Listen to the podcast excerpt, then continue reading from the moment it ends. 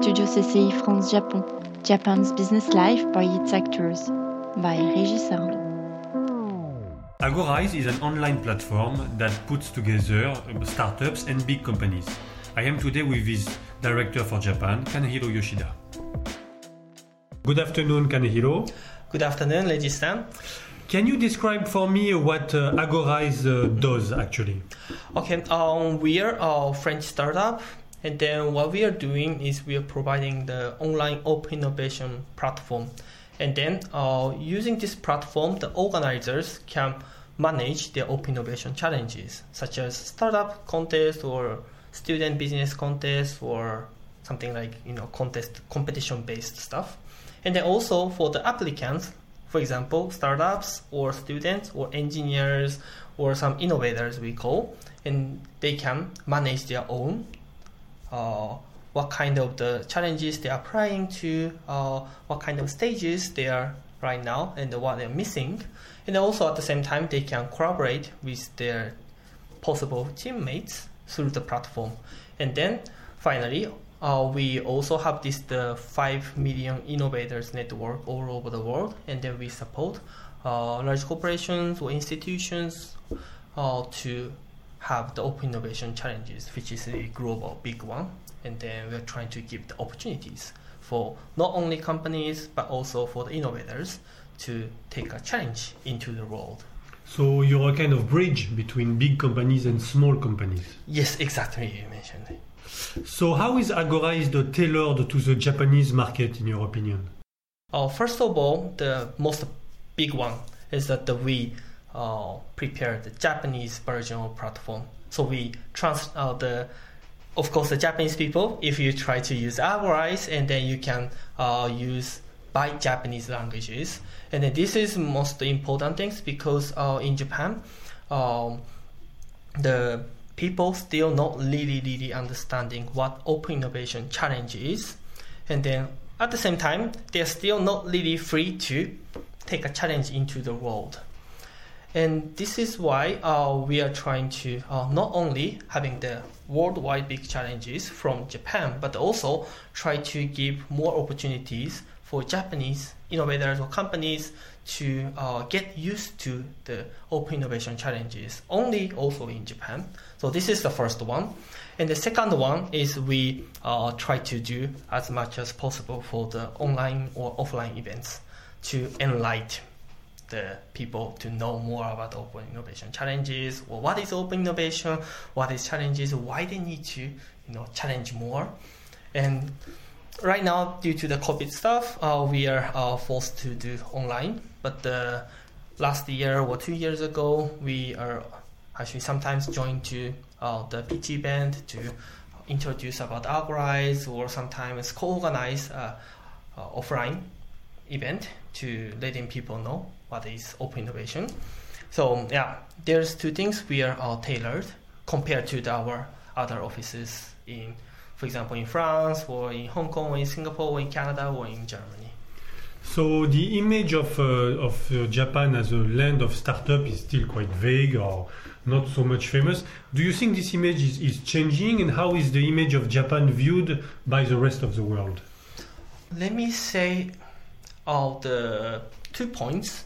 First one is due to this the market, how the Japanese uh, startups or technologies or innovation is attracting the world, and the second one is the uh, let me say the the technologies, uh, the market and the technologies, and then the first about the market, the actually Japanese um, the big still they had a big and well developed market for the uh, international startups or international companies. And then they are trying to have the business opportunities with Japan or also in Japan. Then the second one is that the still Japan has their the technologies, and then I cannot say it's it's really simple, but they say they have the good and the high technologies compared to the world still. Um, so we cannot deny it. And then um, this technology is still attracting the many international companies or the startups to work with. And then, for example, as you know, the kaizen, this word, Japanese, actually it's Japanese to improve or to do much better. And this is the how to solve the solutions, how to improve the stuff. This kind of the way is still um, important for the other uh, regions or countries or industries to introduce these systems. And then, yeah, at the same time, uh, on the other hand, the Japanese is still the people we have the images. For example, they have still more like the technician or they are really good at the engineers. Too much engineers. So to merge engineers to you know make some uniqueness or some uh, creativeness or some you know, innovations. This is more little bit difficult for Japanese people. You know, on the other hand, this is what I'm considering. And uh, so now there is a lot of talk of uh, digitization mm-hmm. of the economy. Uh, Prime Minister Suga is talking a lot about mm-hmm. Uh, digitizing government and uh, we know that uh, paper is still extremely important in day-to-day business uh, in mm-hmm. Japan. How do you view this new talk about uh, digitization? Do you think it's for real? Mm-hmm. Does it make you optimistic? Do you feel there is a, a real trend towards uh, mm-hmm. uh, getting rid of paper and of physical things mm-hmm. and to get into the, the, a really digital world? Right now in Japan, not only the whole market but also the each indi- individuals they are considering yeah they need to digitalize or having more innovative innovations. Um, definitely we can say they feel they need to do but at the same time um, this uh, Japanese original let's say cultures way of thinking or their the mindset or the even the how can I say the the schemes of their you know businesses models or the organization the corporate organizations, they're still having some, you know, fetters, you know, try to, you know, not letting them to, you know, digitalize 100%.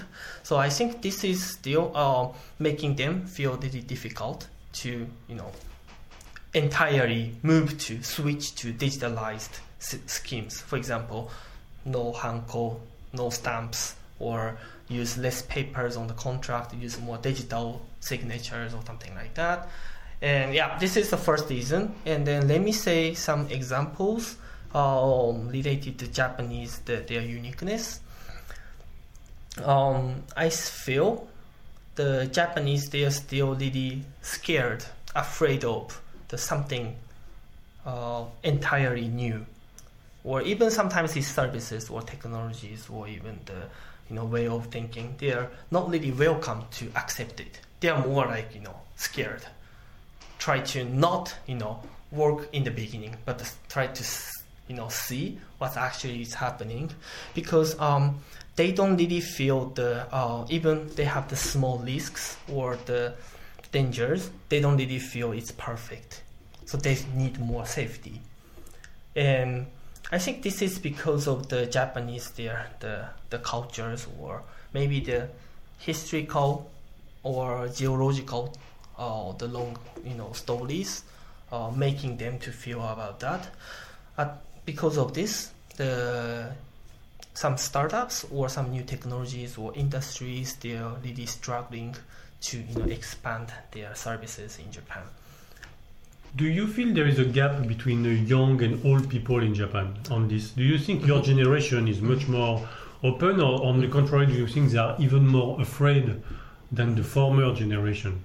I think, of course, you mentioned uh, there's a big gap between the younger generation and the older generation. For the uh, the older generations, definitely they are feeling more scared, and then they need to uh, do more. They what they know and what they experienced. The new generations, they are more feel free to try more new services. Uh, de- depending their mindset is more how can I do more efficiently and how these services really attract me and then how can I enjoy my life. This is more important for them, so they don't really you know get scared if these services, as you know, for example, TikTok, on the the whole Japanese media there, you know, you know, screaming, "Oh, TikTok is taking your personal information," blah blah blah. Yeah, definitely. Sometimes we need to consider this, but the, uh, for the per- personal users, they don't really care that much because yeah, what what they can take their whole information, right? Mm. So that's why uh, there's a big gap between older generations and younger generations. When you uh, put in contact big companies and small companies Mhm. through your platform, Mhm. um, what is the feedback from big companies? Do they feel they need Mm-hmm. small companies? They look on on their on their Nikkei in the morning, or Mhm. look at this new startup, look Mhm. at this, and so on. Do you do they need this? Are they open or are they rather closed? It is really interesting question because um, seemingly Japanese large corporations they are uh, looks like okay we have our technologies we don't need anyone we can do it. But uh, uh, to be honest when you talk to the person in charge or the inside and they were really welcoming uh, the even small uh, companies or startups to you know sometimes support their uh, the technologies they're lacking of or uh, the new service they're trying to build. So, um, but it is difficult for you know the general people to see. For example, like the big corporations, they they think they have everything, but the yeah, to be honest, when we started our businesses, when we talk to even the large corporations, how we, we can build open innovation challenges, what they are looking for, or what they really need support, is that uh, they are still looking for the, uh, the even it's the small, they don't care about the size of the company, they really care about uh, the technologies or services they can uh, making a synergy with. So Kanehiro, what is the? Can you give me one example of a of one of the challenge uh, you can host in Agorize? Mhm. Okay, let me uh, talk about the Shibuya Food Tech Challenge for Social Innovation. Uh, right now, the Shibuya is trying to uh, transform themselves as the startup uh, supporting city and then audiation o- oriented city. And then right now, as you know, the Shibuya, you know about the Shibuya Crossing and the Hachiko or Shibuya's their pop cultures. But also Shibuya is well known in Japan for they have more the food industries, more restaurants or even they are working food delivery stuff.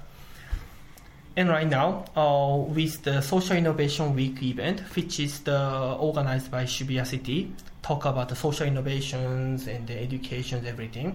And then we started the Shibuya Food Tech Challenges, which is the startup challenge. And we invite international startups from all over the world and then try to solve the problem related to, to food tech theme in Shibuya. And then Shibuya City welcomed them to start working the uh, POC, which is the uh, working start, starting the new project, the startup in the Shibuya City.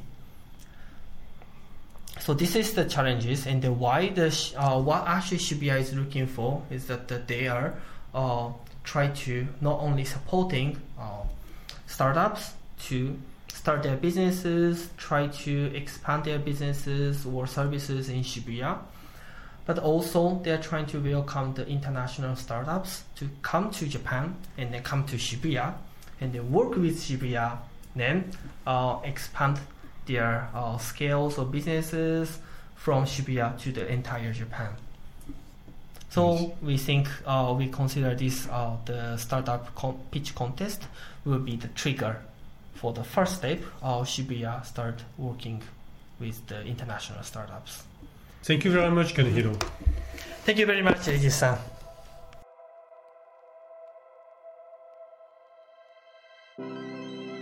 You listen Studio CCI France Japon. See you soon for our next episode.